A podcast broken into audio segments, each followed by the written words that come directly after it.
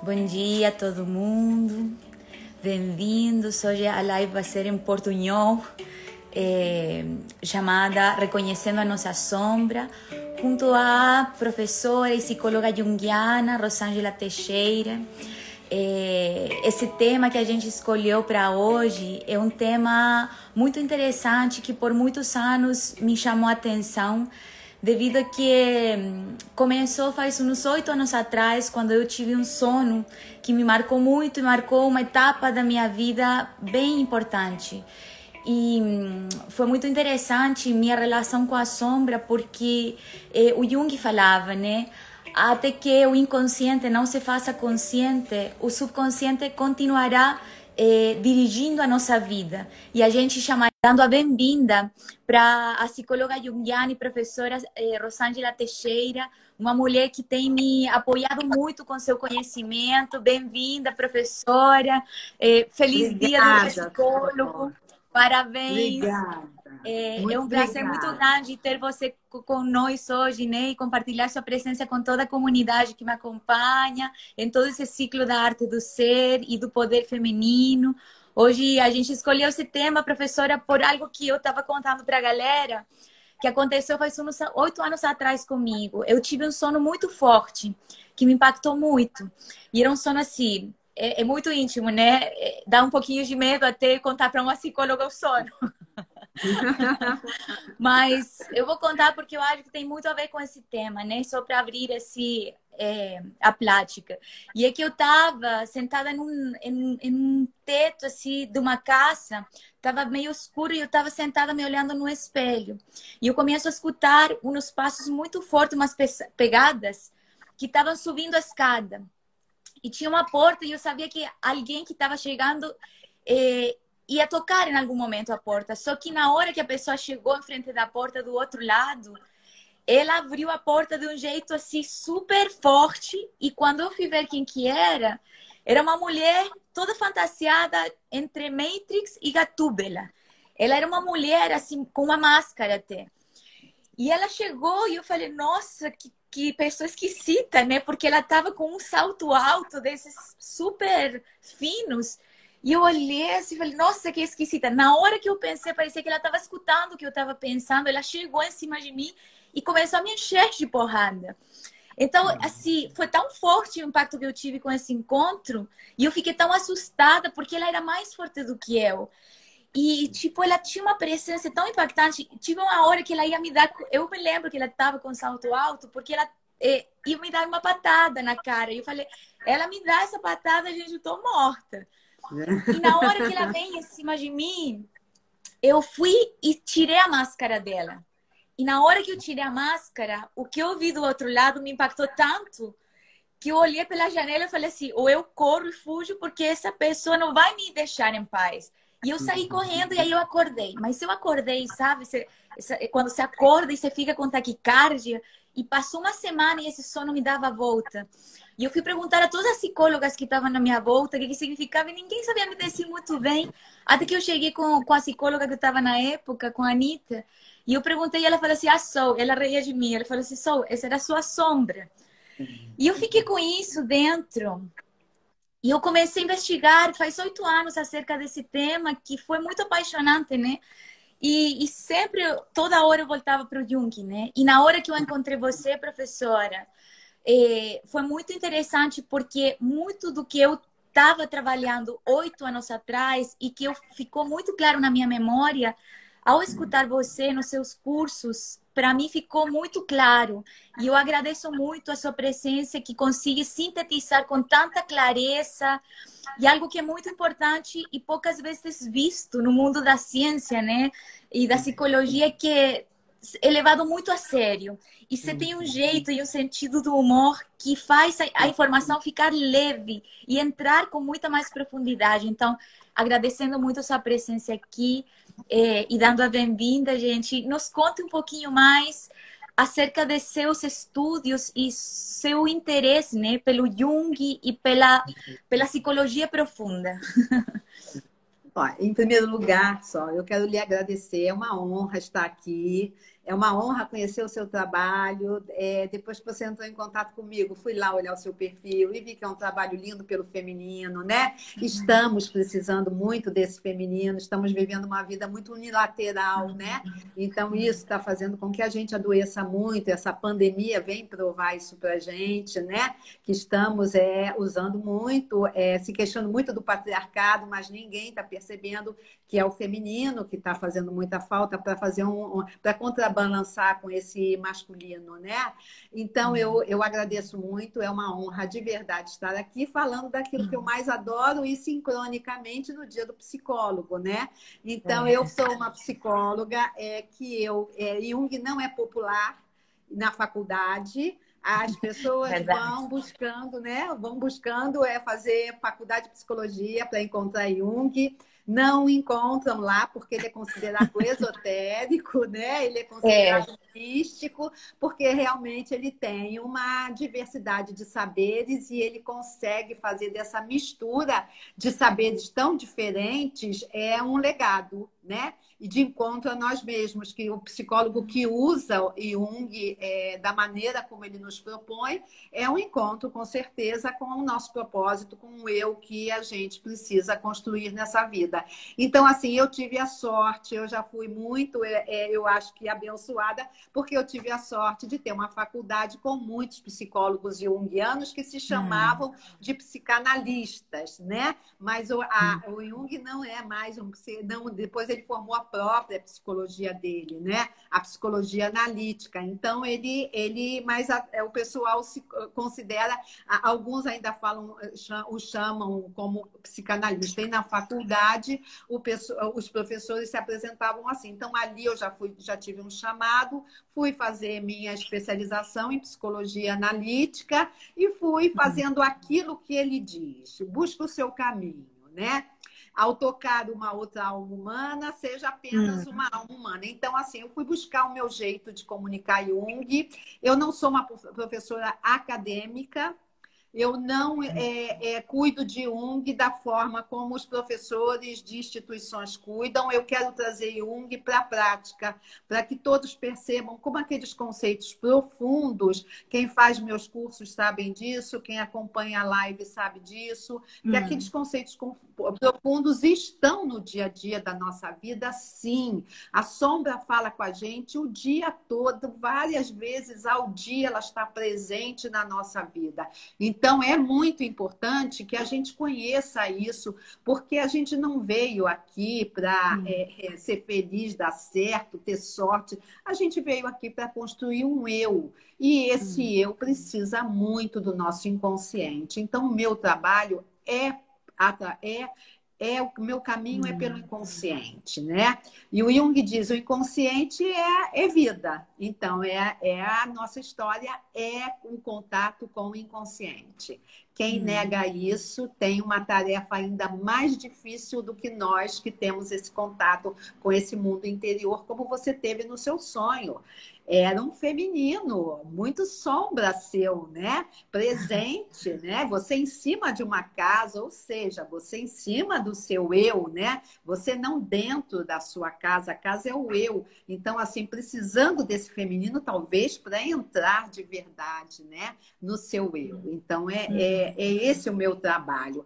Eu sou uma psicóloga junguiana, realmente é muito prática, né? Objetiva tra conseguindo trazer Jung profundo para o dia a dia.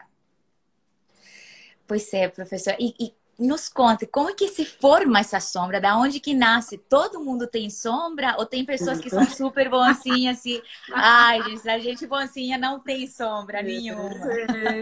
Esses bonzinhos a gente tem medo, né? Porque Jung diz assim, o problema não é ter a sombra, o problema é achar que não tem. Aí esses a gente precisa ter cuidado, ter um certo receio, né?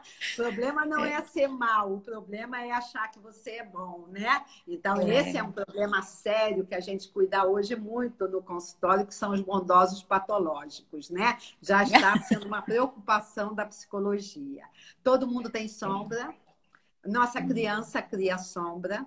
O nosso, no início, nós não temos ego, nós chegamos aqui por inconsciente, completamente espiritual, e sentimos aquele ambiente extremamente, às vezes, hostil, né? É, hostil ou muito, ou muito, é, ou não confirmador, não amparador. Então, a criança vai, nossa criança vai sentindo muito medo, Medo nos conduz à raiva, porque ficamos impotentes. Quando ficamos impotentes, estamos com raiva. Então, a criança vai precisando barganhar afeto, a nossa criança. No início, essas emoções são muito é, é, é, é, é primitivas, né? Então, porque não tem ego, não tem nenhuma forma de elaborar, então elas vão para a sombra de forma bastante primitiva. O Jung diz que muitas das nossas emoções, muito do que ficou guardado no inconsciente, nós não vamos conhecer, principalmente essas, né, do início da vida em que o ego ainda está sendo formado. Então, é depois o ego se encarrega de é, não, ele viu que não agradou que as pessoas estão dizendo assim, assim, mamãe não vai gostar de você, mamãe não quer que uhum. você faça isso, papai não vai se orgulhar de você.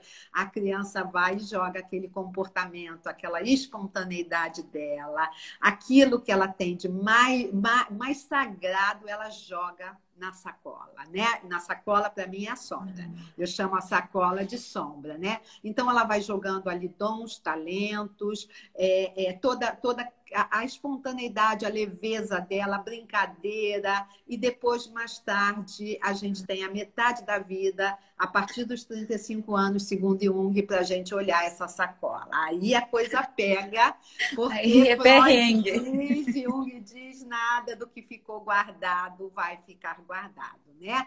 A não ser esses aspectos muito profundos e muito primitivos, emoções irracionais, né? Que a Lilith, você que trabalha também muito com o feminino, que a nossa Lilith conhece bem, né? Emoções completamente descontroladas. Então, essas talvez não venham porque trazem muito medo ao ego. Mas é, é a criança que forma a sombra. Com tudo aquilo que não foi aprovado no ambiente familiar, como medida de sobrevivência, ela guarda ela vai querer ser amada. Tudo que a gente quer mais quando chega aqui é sermos aceitos. Eu, às vezes, não digo amados, eu digo aceitos, né? Na nossa, na nossa singularidade, naquilo que a gente traz de mais sagrado para expressar no mundo. E a sombra, quem forma a sombra é a família.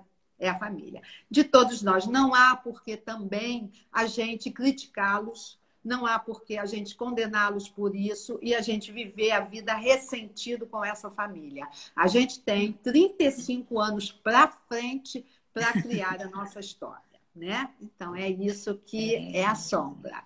Tudo que não foi aceito, tudo que não foi acolhido, toda a nossa raiva, todo o nosso medo, todo o nosso comportamento é, é que eles não souberam lidar. É, é, que de alguma outra forma é todo material selvagem que surge instintivamente e naturalmente, né? Essa espontaneidade que você fala. E, professora, é, existe, você falou assim, a grande distinção do Jung, né? E aonde se separaram os caminhos com Freud foi que ele falou desse inconsciente coletivo e ampliou o sentido do inconsciente. Então, quando você fala assim, a sombra é formada pela família, que a gente nasce, a gente tem uma sombra individual, a gente tem uma sombra familiar coletiva. e a gente também tem uma sombra coletiva, né? É, podia falar um pouquinho mais disso? Sim, claro. São os nossos. É, toda sombra ela tem um núcleo central que são os arquétipos. Então, já hum. quando nós chegamos aqui, o Jung diz assim: você não chegou aqui tábula rasa. É lamento, uhum. você já traz uma história. Você traz a história da humanidade. Então, a gente, quando chega aqui, essa sombra coletiva, a gente já vem com medo, né? A, a, a, humanidade sempre sentiu medo, então a gente não está criando medo, a gente só está sentindo uma emoção muito familiar que todo, todo o mundo inteiro já sentiu, todas as, a, toda a humanidade sentiu, a raiva, quantas guerras, quantas disputas de território, como vem essa raiva sendo é, é, é, repetida ao longo do tempo, né? O amor uhum. é também, o amor é uma história arquetípica. As pessoas hoje abrem mão de se relacionar, mas estão abrindo mão de uma história arquetípica, né? É o Deus Eros. Então, assim, a gente tem que ter conexão com alguém, a gente precisa se relacionar com alguém. Então, assim, todo, toda a história da humanidade está no nosso inconsciente coletivo. É a sombra, a sombra do coletivo é o nosso medo, é a nossa raiva, a nossa culpa. É só a nossa culpa, no curso de culpa, eu mostro que não há porque as pessoas chegarem para a gente e dizer assim: não, eu não tenho culpa de nada, eu já perdoei. Não perdoamos o outro, de forma nenhuma. O que a gente tem que perdoar é a nós mesmos, né? As pessoas querem se enganar mas não é ao outro que eu tenho que perdoar, é a mim mesmo, a minha permissão que eu dei para ser ferida e para ferir o outro, né? Então, assim, a, a, a culpa é, é, completamente arquetípica. É, a Eva já pecou lá, a Eva, a, Eva, a Eva pintou lá, pecou, e a mulher já vem trazendo essa história de pecado, né? Então, o nosso corpo é um pecado, a nossa sexualidade é um pecado. É, é, é é, depois vem as histórias das bruxas. Depois vem, vem Jesus morreu na cruz por nós. Como é que a gente consegue lidar com essa história de que Jesus morreu por nós, a não ser sentindo muita culpa, né? Eu digo no curso de culpa que essas tentativas de apocalipse, né, que a gente tem, o mundo já acabou diversas vezes e a gente continua é. aqui, né? Então, assim, essas tentativas de apocalipse são tentativas de da gente é terminar com essa com essa história de não sermos é, tão é, é, é, é, é não correspondermos a esse amor de Jesus. Eu não estou falando de religião, tá? Eu estou falando de arquétipo. É, porque Jung trabalhou com religião, mas não a religião do pessoal que vai à igreja o tempo todo, que vai no seu centro, nada contra, mas não é essa religião, tá? É a religião do religar né? Que hoje uhum. não existe de forma nenhuma. O preconceito, o racismo, a homofobia está aí para mostrar para a gente que a gente continua nessa sombra do coletivo, né? Sempre uhum. houve, houve a, a, sempre houve a homossexualidade, o preconceito, o racismo. Então, assim, a gente não caminha a gente não caminha, e eu acho, isso é meu, isso é uma percepção minha, porque as pessoas não querem mergulhar em seus inconscientes, não querem olhar isso como uma tarefa arquetípica. Estamos no mesmo lugar, ainda estamos. O feminismo foi, foi uma benção, mas elas é, é, elas foram buscar seus direitos, mas esqueceram que são mulheres femininas com um poder psíquico enorme de transformar. Então entraram no mundo dos homens como homens né? Hum. Então, isso, isso é outra, isso é, isso é a história de novo das nossas bruxas sendo perseguidas. Então, a mulher não pode entrar como mulher, porque senão ela será perseguida, ela será chamada de frágil. Então, essa é a questão.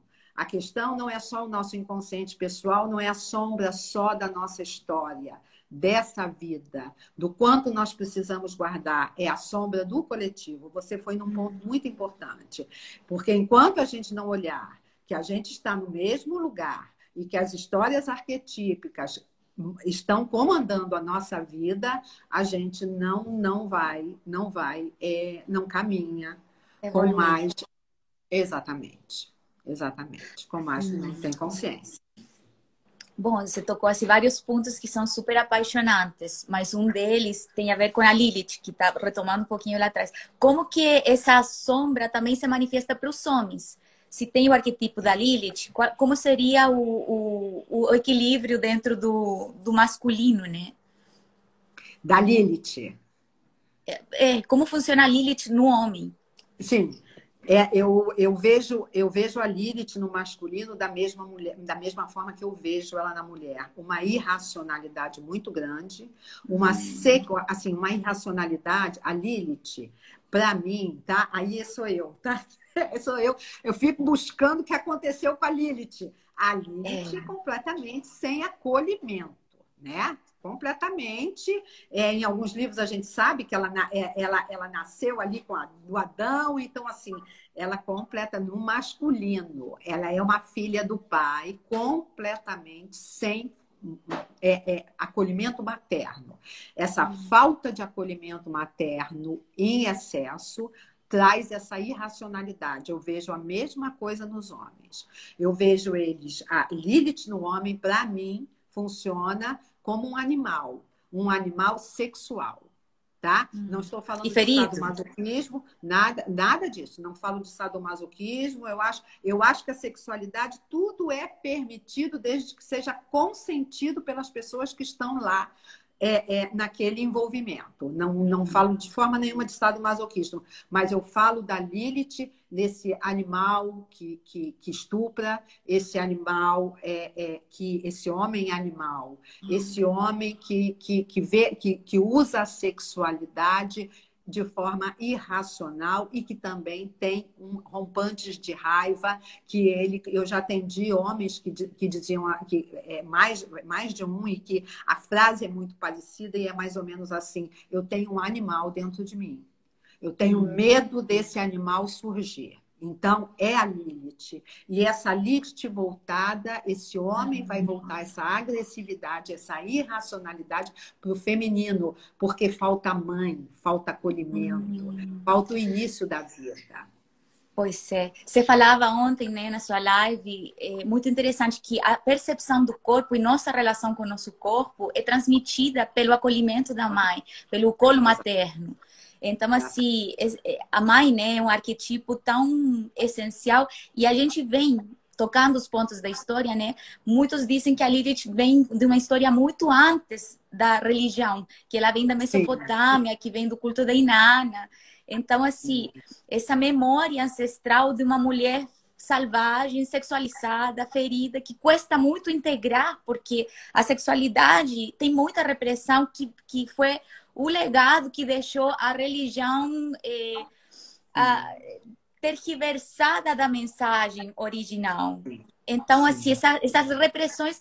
É, se falar um pouquinho mais dessas, do que a gente vai reprimindo, que não é só sexual, e esse desejo que foi criando a neuroses, né? Que o Freud também elaborou para poder compreender essa alma humana e os sintomas que vão ficando no corpo. É, Sim.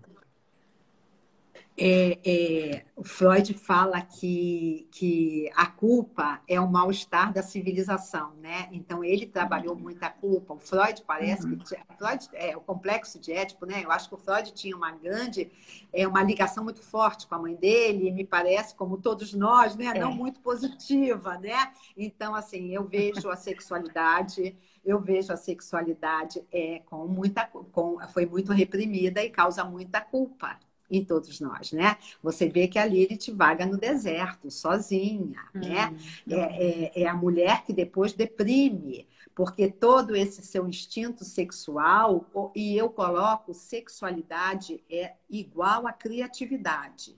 A pessoa que reprime a sua sexualidade muito e se culpa muito pela sexualidade, eu acho a sexualidade muito criativa, então é uma benção. A pessoa que reprime muito a sexualidade, a pessoa reprime também toda a sua criatividade, todo esse criar o seu eu no mundo, todo esse expressar, se expressar no mundo, né? Então, é a, a, a religião, ela, ela cuidou, ela ficou com o, o Neumann, que é um junguiano, ele tem um livro que diz o medo do feminino. O medo é do feminino. Lá atrás, uhum tiveram medo da sexualidade das bruxas, do poder mágico delas, dela daquelas histórias de que elas castravam, matavam isso e aquilo. Isso só simboliza para a gente o poder uhum. mágico do feminino, né? Então, assim, o medo da Igreja Católica foi do feminino, desse poder de sedução, desse poder mágico. Para mim, o feminino é Plutão, né? Lilith e uhum. Plutão fazem uma grande transformação, mas não se a gente não tiver consciência se a gente chega na metade da vida sem consciência da nossa culpa, da bênção que é a sexualidade bem usada, aquela que nos faz bem, bem usada, eu estou dizendo, é uhum. aquela que faz bem a cada um. Não existe regra nisso, né? A uhum. sexualidade precisa ser o quanto mais livre possível, mas que eu acho, para mim, tá? Mas aquelas pessoas que estão envolvidas precisam todos aceitar. Hoje a gente vê a sexualidade ainda muito punida, ainda sendo muito travestida de culpa. É, as mulheres é, é, já atendi várias e vejo isso. As mulheres fazem sintomas, herpes, cândida, a cândida de repetição, de repetição, gente, a sombra, eu acho importante dizer isso, a sombra se manifesta na repetição. Não é porque você tem um episódio de Cândida hoje, vai ter outro daqui a seis meses, ou daqui a um ano, daqui a dois anos. Eu não considero isso uma repetição, tá? Aqueles episódios seguidos de repetição, excessivos, é a sombra tentando comunicar que está vendo, que ela está construindo uma desculpa, ela está formalizando uma desculpa para não transar né? Então a gente vê a sexualidade aí sendo reprimida dessa forma, sem conseguir dizer para o seu parceiro que seria honesto para mim, que é o trabalho com a sombra. Olha só, é, eu estou tendo episódios de cândida, é porque eu não quero transar por causa disso, eu não estou gostando disso, ou eu quero isso, eu prefiro isso, eu queria sentir isso, mas não existe isso, não existe por parte da mulher e muitas mulheres atraem parceiros que também não dão essa abertura. Então, a cândida é um, é um sintoma que eu vejo hoje essa repressão sexual, essa repressão do feminino acontecendo de forma muito prática. E, e herpes também. Uhum. Também, né? Herpes é raiva, é. né? né? Então, eu tenho raiva de ser invadida. Eu tenho raiva de ter esse contato. Mas o que, que é isso? Da onde vem isso? Isso é um arquétipo. Né? Isso é da sombra do coletivo. E por que, que a gente precisa viver isso ainda? O que, que falta a gente olhar mais profundamente? É, enquanto a gente não tiver contato com esse 95% de inconsciente que a gente tem, 5% de ego não vai dar conta de viver a vida que nós precisamos viver. Pois é, a senhora sempre fala isso, né? Você também fala, falou muito assim em relação a isso, né? Que a Brené Brown ela diz que o homem tem muito medo de sua vulnerabilidade porque vai ser chamado de fraco, né? Aqui como está comentando é, o Tavicharo. E essa fraqueza que é parte dessa receptividade feminina, é, como a gente pode ir fazendo seu caminho de individuação para a gente poder aprender a acolher esse 95% que a gente tem é, nas trevas de nossa vida uhum. e que na metade da vida passa a conta. É, como é o processo de individuação, né? Porque eu acho que isso assim é uma da assim a, a, teoria mais interessante do Jung, como ele elaborou e sustentou esse processo hacia um, a cura que dá uma um, é como no budismo existe o, o caminho para a liberação do sofrimento, para Jung vem através do processo de individuação essa cura que permite é, revisitar nossa história, mas para poder transcender ela e deixar para trás. Sim, sim. O que o Jung tem de bênção é que ele diz assim: olha só, tu tem um passado, tu tem uma história, tu tem uma sombra enorme, ela vai, vai sendo arrastada por você, mas você tem milhões de possibilidades. E se uhum. você olhar para trás, você segue. Se você olhar para dentro, você segue. Se você evitar o teu inconsciente, aí nós temos problema. É, é, o que você me perguntou, é, eu vou responder primeiro da, da fraqueza, que hum. eu, é, essa, essa, é, essa, essa palavra é muito usada. Eu, eu mudo essa palavra, eu trabalho muito com as palavras, tá, Sol? Por quê? Uhum. Porque o Jung não é que eu seja nada mais assim, eu sigo ele mesmo, entendeu? Então, ele descobriu a teoria dos complexos, é, fazendo com que, mostrando palavras, dizendo palavras e fazendo com que as pessoas é, dissessem a primeira coisa que vem à mente.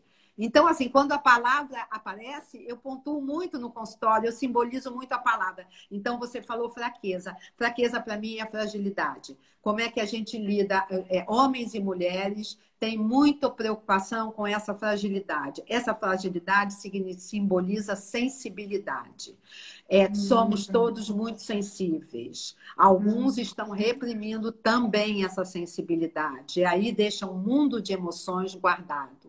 É, é sensibilidade é um mar de emoções. tudo que a gente sentiu. O caminho de individuação precisa que a gente sinta. Né? Precisa que a gente entre em contato com essa sensibilidade. Eu preciso saber do meu medo, eu preciso dar nome a ele. Da onde vem o meu medo? Tem pessoas que dizem assim: ah, mas essa é uma dor profunda. Tem que dar nome à sua dor. Qual é o nome da sua dor? É medo, é raiva, é culpa, é rejeição, é carência, é dependência? O que, que é? É fragilidade? Qual é o nome da sua dor? O seu ego precisa saber. Ele faz ansiedade porque ele fica perdido, o ego fica perdido entre o mundo exterior e o mundo interior. Então não tem como ele não fazer crises de ansiedade e aí ele pode uhum. desistir e aí ele faz uma crise de depressão. Então assim, qual é, é a gente precisa sentir na metade da vida só.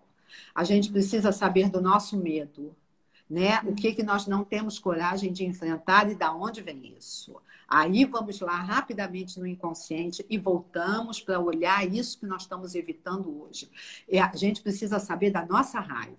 A gente precisa sentir a nossa raiva e não projetá-la fora o tempo todo, se descontrolando, brigando, rodando a baiana. Aqui no Brasil a gente fala, ah, eu rodo a baiana, e aí o povo todo se orgulha, achando que tá, tá dando show, que não leva desaforo para casa, simbolicamente não leva mesmo, porque não entra né? O diz, a casa é o eu, como eu lhe falei, né? Estar em cima da casa tem um simbolismo. Não levar desaforo para casa é um simbolismo enorme. Você não entra em contato com a sua raiva, ela está só projetada no outro. Quanto mais você projeta a raiva no outro, mais culpa você está deixando inconsciente, porque depois você diz assim: poxa, não, podia, não precisava ter feito aquilo. Por que, que eu falei aquilo? Por que, que eu reagi daquela maneira? Então estamos aumentando a sombra da culpa e a sombra trabalhando para esse mundo de emoções e sentimentos ficar conhecido. O caminho de individuação é a conquista do seu eu. Esse eu tem que ser íntegro, total. Nós somos uma totalidade inconsciente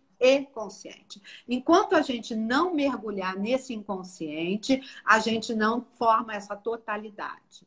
Então, não adianta o ego usar milhões de mecanismos de defesa, como ele tem, para proteger, aqueles mecanismos que ele usa, é só para proteger do inconsciente. A metade da vida, 35, 40 anos, vai, daí para frente, vai trazer todas as situações em que a gente negou até agora olhar. Então, todas as histórias de amor, de relacionamento, de filhos, de trabalho, de é. qualquer história, até do vizinho, entendeu? Vai trazer uma tarefa inconsciente. É o mergulho no inconsciente. O caminho, as nossas emoções inconscientes, essas que ficaram guardadas, elas direcionam a nossa vida. Se a gente não souber disso, eu acho que a gente não tem escolhas.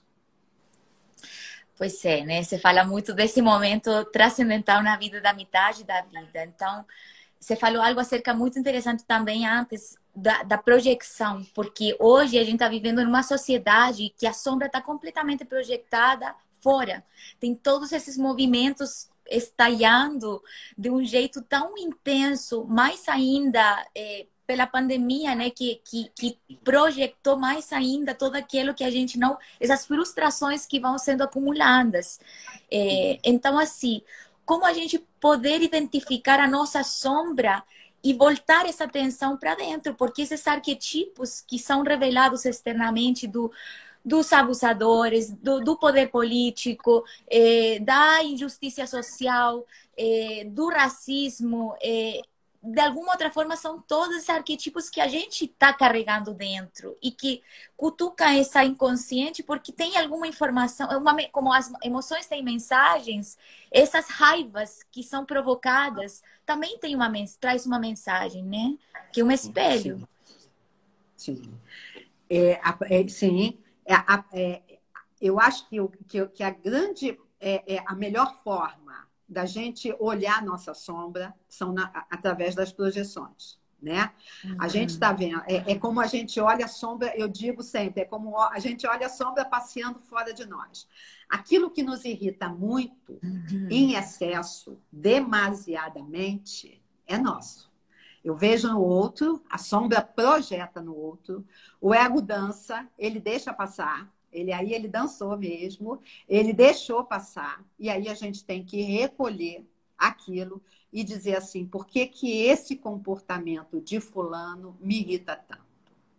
Por que que, o que, que é meu aí nessa história? Então, a gente está vendo isso na política, né? A gente teve um ano eleitoral que foi pura projeção, pura projeção. Eu vejo pessoas ainda com essa mesma história, é, é, cuidando da parte política através das projeções, e quando há excesso de projeção e as pessoas não se dão conta de que estão projetando, é, em excesso, tá? Tudo é muito em excesso. Quando as pessoas não são, dão, contas, dão conta que estão projetando, elas estão aniquilando suas vidas ali. Elas estão usando aquilo para não entrarem e olharem da onde vem a raiva né? Uhum. Então, eu acho que a gente precisa ter atenção, como você falou, e voltar para dentro. Mas por que, que essa coisa de política me irrita tanto? Por que, que eu não aceito a, o, o, o voto do outro, o desejo do outro, a vontade do outro? O que que isso traz da minha história? Qual é o endereço dessa história? Então, na política, no preconceito, a gente está, as pessoas é, é, se irritam. Ontem eu falei é, é, na live, quando eu tenho uma paciente que é vegana, quando ela diz que ela é vegana, uhum. o pessoal é, é, se revolta. E aí, uma das, das pessoas que estavam na live que que que que, que está sempre junto, que acompanha muito o trabalho, ela diz assim: também quem é vegano não aceita o, o outro. Então, assim, a gente está vendo que tem um preconceito e as pessoas continuam insistindo que não temos preconceito. É aquilo que eu te disse no início. Eu tenho mais preocupação com quem é bom e perfeito do que realmente quem mostra a sua sombra, mas não dessa maneira não não aceitando o outro, porque aí você não está aceitando, é um aspecto interno seu. Então a gente precisa usar a projeção em benefício próprio. Se eu estou projetando muito em alguém, em algum filho, as relações familiares, elas são repletas de projeção quem projeta nos filhos ou quem projeta no marido, esse, ou na esposa, essa, o outro que recebe a projeção, o outro reage com muita raiva. Ele está gritando e dizendo assim: pelo amor de Deus, você não está me vendo, esse não sou eu. É como se ele estivesse dizendo assim: esse aspecto é seu, essa história é sua, não é minha, me libere disso. Então, a gente precisa olhar tudo que é excesso, excesso de raiva para que a gente traga para a gente e saiba da onde vem isso. Esse é, o, esse é parte do processo de individuação. Não adianta estar o tempo todo. O Jung também não é nada popular, porque ele diz assim: o problema não é do outro. A questão está em você. O outro uhum. pode ser um aspecto seu que você precisa transformar em você. Então, eu acho que esse, esse é mais um dos benefícios e esse é o caminho de individuação. Enquanto não tem recuo de projeção, você não caminha.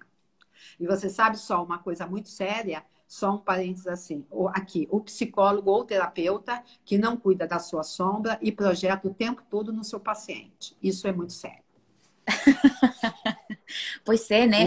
É é, eu acho que também isso é muito interessante, a importância que o Jung recalcou, né? Para todos os terapeutas estar fazendo constantemente seu processo de, de analítico, né? Porque senão não adianta você estar é, sustentando um espaço sem conseguir se trabalhar constantemente com tudo o que isso vai provocando em um, né?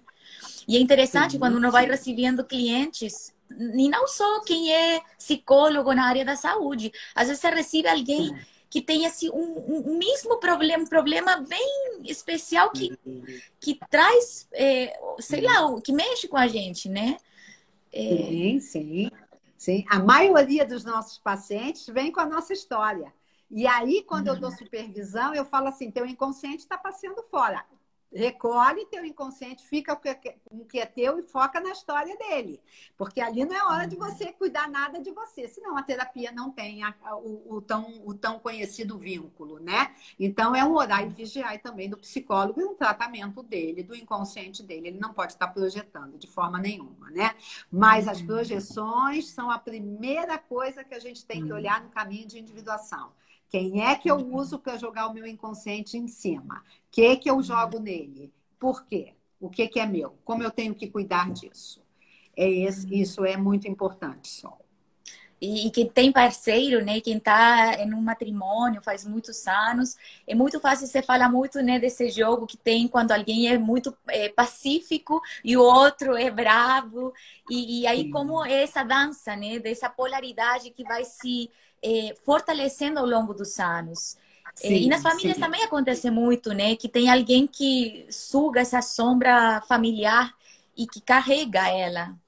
Sim, o, é o falava muito, né? Que, que, que essa alma nova carrega a alma de toda, é, tipo, o problema de toda a família ele coloca nas costas. E leva muitas vezes, né? Leva muito, não. Isso é muito comum. Isso aí é o bode expiatório, viu, Sol? Esse aí que uhum. carrega a sombra familiar é o bode. Escolhido a dedo por, por aquele grupo familiar uhum. para segurar a sombra, tudo aquilo que eles não querem lidar e aí flecham no bode. Eu falo muito do bode nos meus cursos, porque o bode sai feridão e, e às vezes alguns se ferem tanto nesse ambiente familiar, por, ficam tão culpados, é, sem conseguir enxergar o que, que está acontecendo ali, né? E aí, às vezes, nem saem nem saem para viver suas próprias vidas, né? É, é, paralisam ali naquele ambiente de tanta culpa. É, a família escolhe sim, isso aí a sistêmica fala, e aí é, isso é para toda a psicologia, a família escolhe sim. Um deles, tá? É, toda a família tem, não adianta de querer dizer que no, no Brasil a gente chama da família margarina. Tenham medo da família margarina, ela não existe, tá? Ela não existe. Então, é, é é, a família margarina tem outro problema. Ela vai exigir inconscientemente dos seus filhos que eles tenham vidas perfeitas, relacionamentos perfeitos e profissões cada vez de mais sucesso e conquistas, tá? Então a família margarina, ela cobra um preço caro também. E nela também tem o bode, tá? É, quantos relatos eu tenho nos meus cursos de pessoas que saem das famílias margarinas e que não conseguem se relacionar porque não encontram alguém que aquelas pessoas da família vão autorizar. Então, você vê que é outra forma também de serem é, atingidas pela sombra familiar, né? Então, o bode expiatório. O bode expiatório a família escolhe com uma intenção muito cruel. É, depositam nele todo o lixo tóxico de suas emoções que não conseguiram lidar, tá?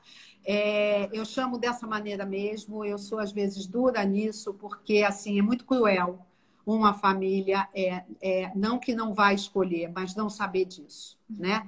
É, depositam tudo aquilo que não conseguiram lidar toda a fragilidade deles, toda a covardia deles, toda a falta de sucesso deles, está distraída, fica distraída em cima de um membro completamente impotente, porque todos inconscientes, todos sem saber o que está acontecendo ali. Uhum. E aí eu tenho uma coisa que eu digo sempre quando tem irmãos na família, me perguntam nos cursos assim, mas Rô, e se for filho único? É o bode, é o filho querido, é o bode, é tudo na mesma pessoa. Mas não tem problema, gente. O problema é continuar inconsciente a partir dos 35 anos, tá? Não vamos ter vida perfeita com a família, eles não tiveram, eles não têm como fazer diferente. Nossos pais, avós, de todos vêm de vidas não vividas, a maioria cheios de ressentimento, de raiva, impotentes. Então, então, a gente, eles não têm como ferir, não ferir. Eles vão ferir.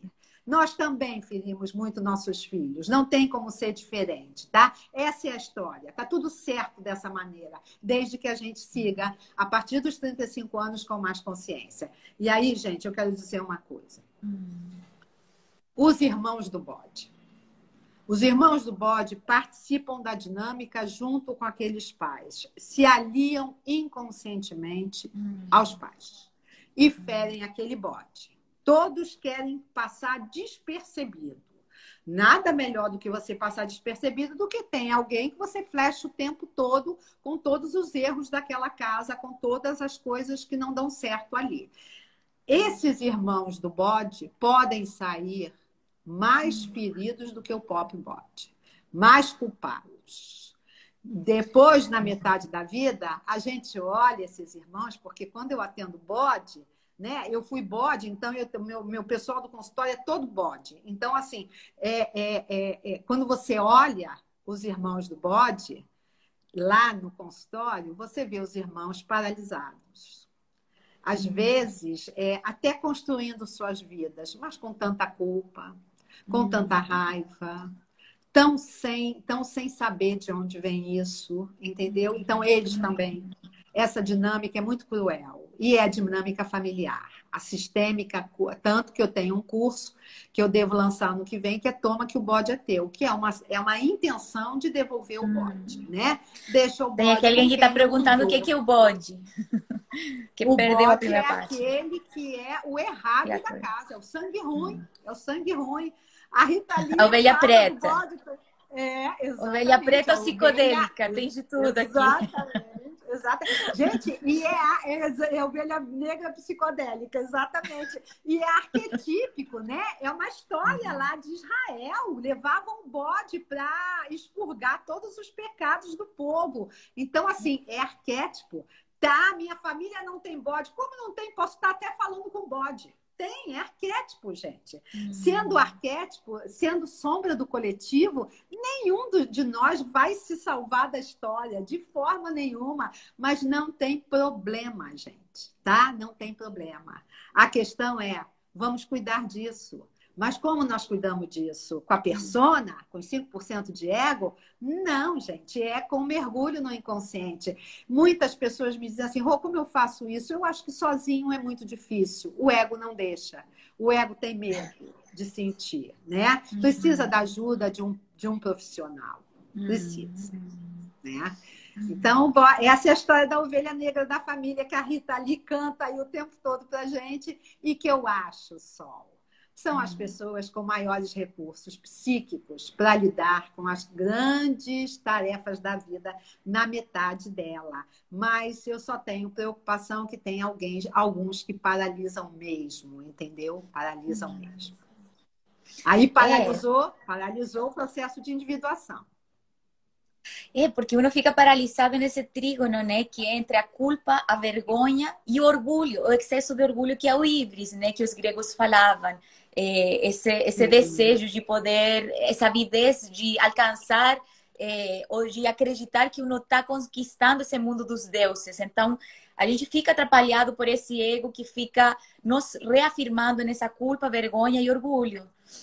Sim, sim. É uma tentativa do ego de lidar com isso, né? O orgulho é bem do ego né? A arrogância, o orgulho, é uma tentativa de lidar com isso. A gente vê, às vezes, bodes extremamente arrogantes, mas paralisados. Tá? Um uhum. bode que decide caminhar, ele ele vai vai cuidar disso, entendeu? O bode que paralisa, ele talvez fique muito preso ao ego, como uma tentativa também de se salvar ali, de, de tentar lidar com a história e de não mergulhar né? Então fica também é, muito, é, é, tem alguns que até se acham muito, né? É uma tentativa de um, de um ego muito orgulhoso e arrogante, né? É uma tentativa, mas assim, a gente sabe que isso é, não tem muito tempo de, de não dura muito tempo, tá? A, a, a, a sombra reage. A sombra reage ao, ao, a esse falso poder do ego e da persona. A sombra rasga a máscara né? Ela rasga a persona, ela diz assim: você não é isso, você tem que mostrar ao mundo quem você é. Então, assim, a sombra não vai deixar, ela não se rende a antidepressivo, a ansiolítico, não chega nela. Pelo contrário, ela fica mais reativa ainda. Você vê que as pessoas com crise de pânico ou com depressão vão aos seus psiquiatras e aumentam a dose dos remédios muitas vezes, né? Porque a sombra está ali, a sombra está dizendo: não é por aí.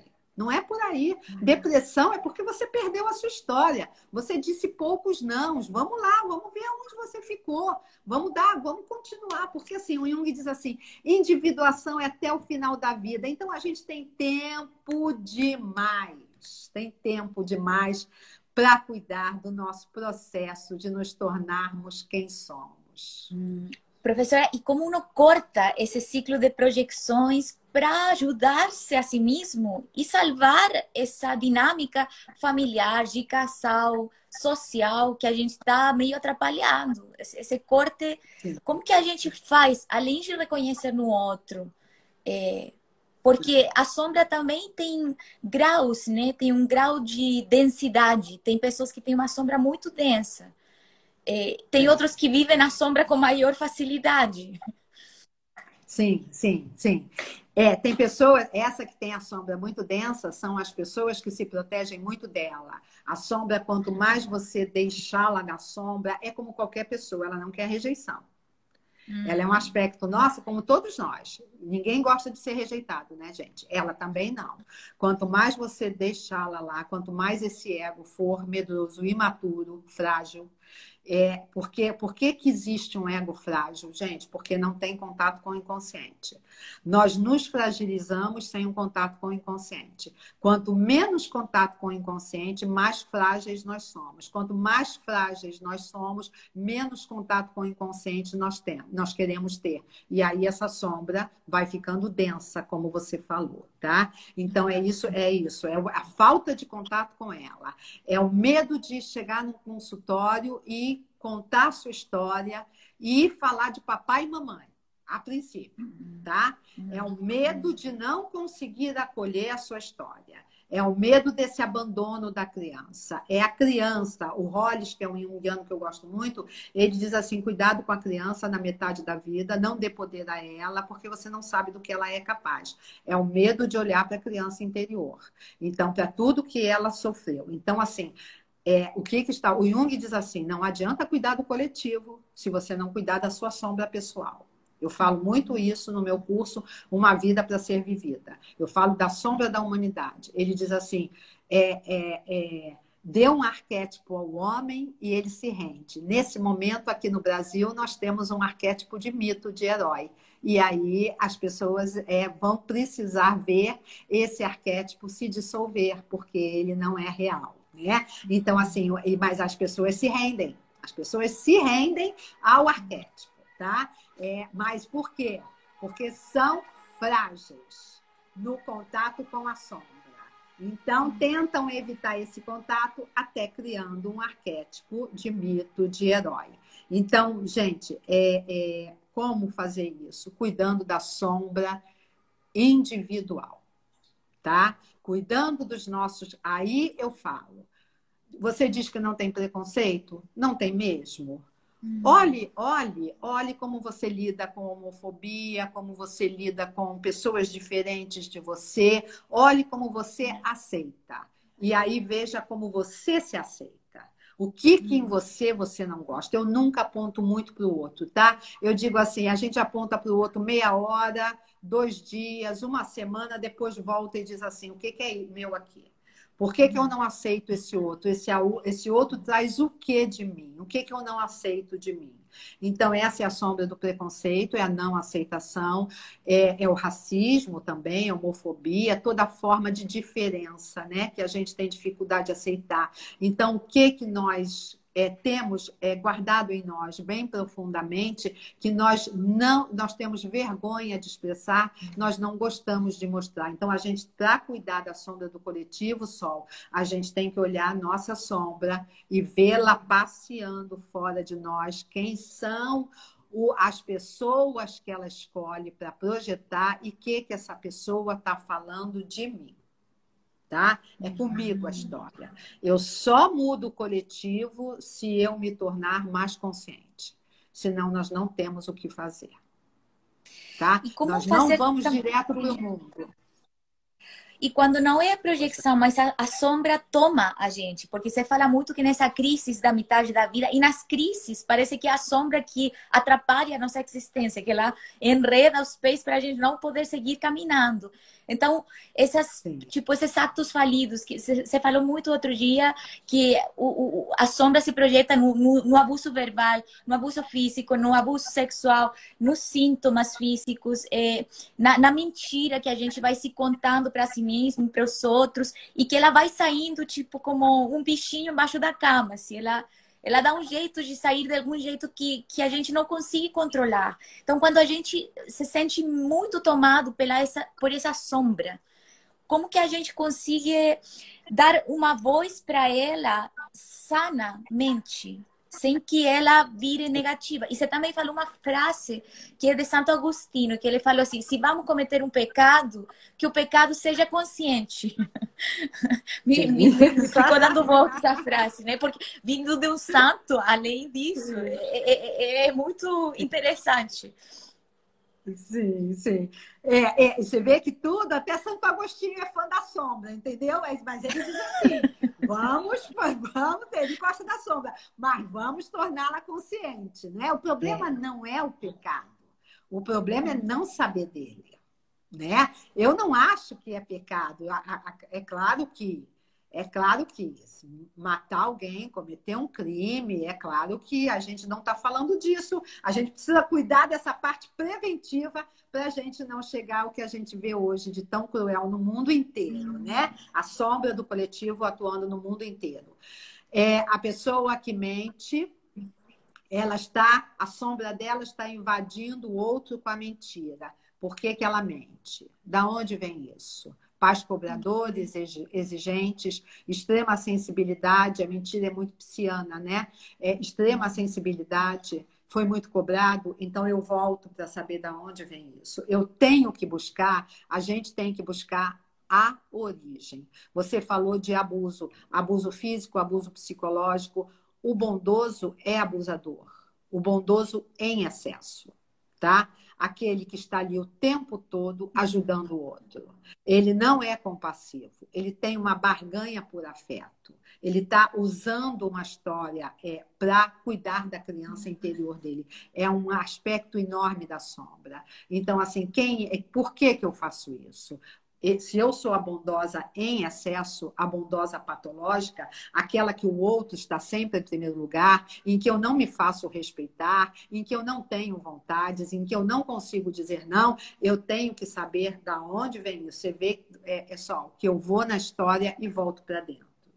Eu vou naquilo que a pessoa está fazendo, mas eu quero saber a origem, eu quero saber o endereço, eu quero saber é, é, é, quem participou dessa dinâmica, quem criou essa dinâmica, como o meu paciente se sentiu ali. Então, esse bondoso patológico, ele é extremamente invasivo, abusador e autoritário, manipulador, deixa todo mundo culpado em volta. Olha que sombra.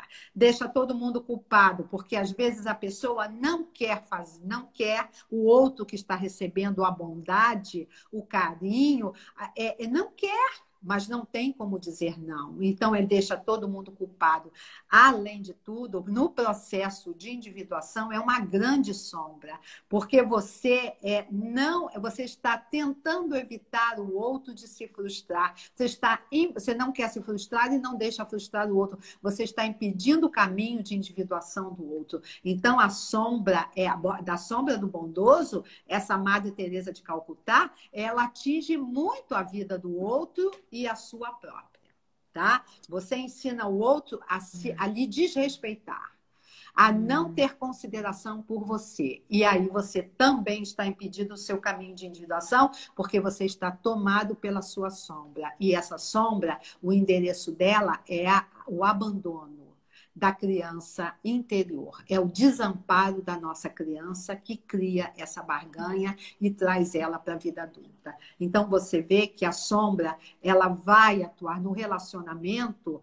É a, os complexos maternos e paternos estão projetados o tempo todo nos parceiros. A gente não está lidando com o parceiro na conjugalidade. A gente está lidando com os nossos pais e nossas mães interiorizados, não aqueles que a gente adora aqui, as vivências internalizadas. Então, muitos relacionamentos acabam antes de terem terminado porque não conseguiram olhar a sombra, não conseguiram olhar esses parceiros invisíveis que estavam ali o tempo todo tentando fazer com que eles se tornassem mais íntegros consigo mesmo. Eu não Uau. sei se Nossa, gente, tá bombando a galera. Professora, vai, vai acabar aqui a live. Vamos abrir outra sessão Sim. só para continuar. Galera, acompanha nós na segunda sessão, gente, porque isso aqui tá bombando. Tá bombando o tema. Não esqueça o que você estava falando, tá? A gente se vê na segunda sessão. Beijo tá aí para todo mundo. Tá bom, até já, gente. Até já. Até já.